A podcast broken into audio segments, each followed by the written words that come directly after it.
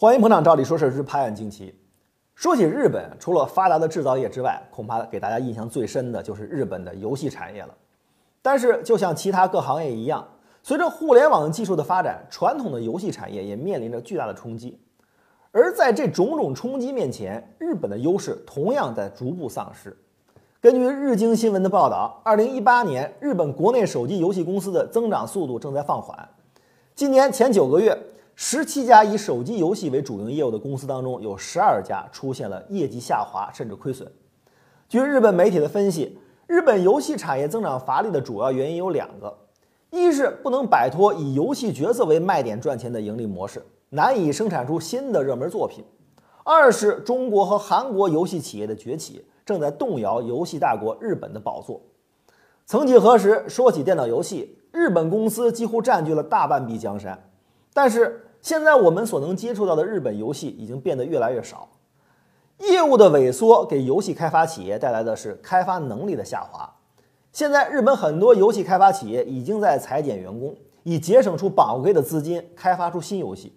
在过去的2017年和2018年，中国网易公司开发的《荒野行动》已经成功的闯入到日本国内手机游戏市场的前五名。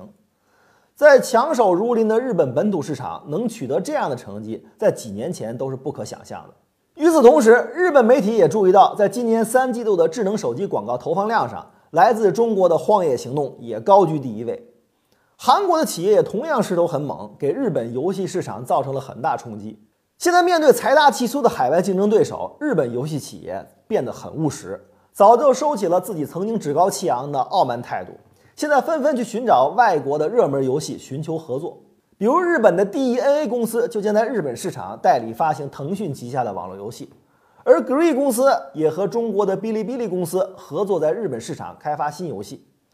日本媒体给本国游戏开发企业的衰落分析了很多技术原因，不能说啊他分析的没道理，但是如果放在一个更大的背景下考察的话，就会发现日本游戏的衰落有它的必然性。当年的日本以电子立国，发达的电子产业在技术上引领着世界的发展潮流。在国力上，日本作为世界第二经济强国，影响力如日中天。伴随着硬实力，日本的游戏产业有着成功的必然性。而今天的日本，面对新兴市场国家的竞争，在各领域都显现出了颓势。失去硬实力保障的游戏产业，自然也难逃衰落的命运。